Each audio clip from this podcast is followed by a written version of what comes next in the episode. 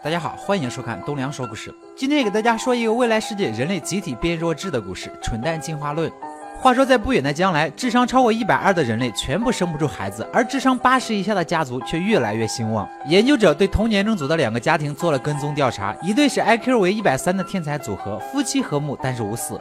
正当两人准备做试管婴儿之时，男主人却在自慰中意外死亡。另一个家庭都是 IQ 八十的低能夫妻，天天吵架，不过却人丁兴旺，不仅三代同堂，而且家族甚大。而基于这个调查，智商越高的家长，生育的时间越晚，生育数量也越小。二十年间，智商低下并且缺乏良好教育的人数增加了十多个。而高智商的人却缺少了一个。如果继续任其发展下去，人类不仅会在几百年间损失掉优秀的基因，也会丧失掉优秀的家族教育传承，而最终变得满世界的的蠢蛋。为了解决人类智商集体下线的问题，科学家们特意挑选了两个比较平凡的人进行人类冬眠实验，也就是我们的男主和女主。男主角是一个资质平庸、整天浑浑噩噩、得过且过的军队图书管理员，和大多数普通人一样，过着当一天和尚撞一天钟的日子。因为资质、经历、收入方面刚好合适，所以被选入军方的人类冬眠计划。女主是一个妓女，以能被撤销指控罪名的条件参加这项绝密实验，结果阴差阳错，唯一知情人，同时也是这个实验的负责人意外被捕。随后出于官方繁文缛节的办公程序和掩盖随之而来的丑闻的目的，两人被遗忘了。这一遗忘就是五百年后。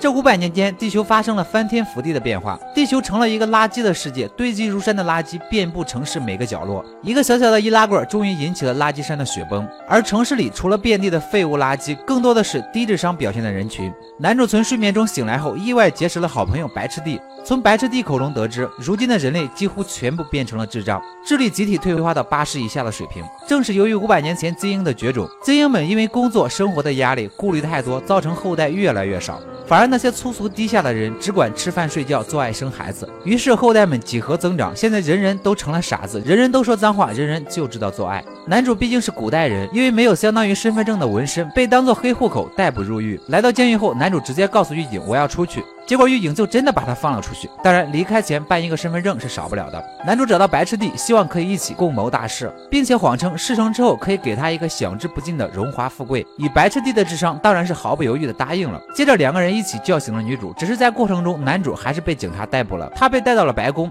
此时的美国总统是一个长着一头披肩长发的弱智大老黑。不仅如此，这个大老黑还是一个逗逼。他规定，只要在白宫内，所有人都可以随心所欲的嘿嘿嘿。这也让男主更加清楚的了解到，如今人类的智商是彻底没救了。大老黑看男主智商可以，于是他就直接让男主当上了总统候选人。支持他的甚至还有第五届自由搏击冠军。在盛大的竞选现场，他只能硬着头皮对选民演讲。对于目前的种植沙尘暴等问题，他提出的是灌溉这一看似离谱的解决办法。刚开始，这个方案得到人们的拥护。只是庄稼生长毕竟需要时间，没有看到明显效果的人们对他产生了质疑和谩骂，男主也因此被判处死刑。死刑的方式就是开着车和两辆装甲车互怼。正当男主被吓到尿裤子时，女主意外发现装甲车已经长出了嫩芽。女主赶紧找来一个智障摄影师，请他去拍摄装甲发芽的视频。谁知道摄影师走到半路，直接忘记自己的目的。看到这儿，我不得不深深的发出一声感叹：心累啊！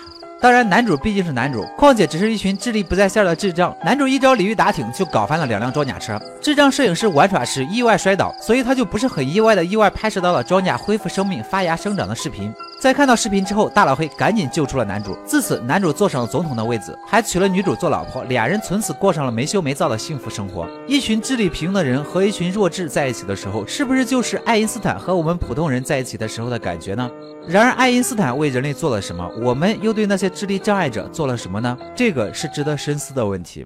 好了，今天的故事就说到这里。喜欢我的朋友，记得点赞、评论、关注一下。我们下期再见。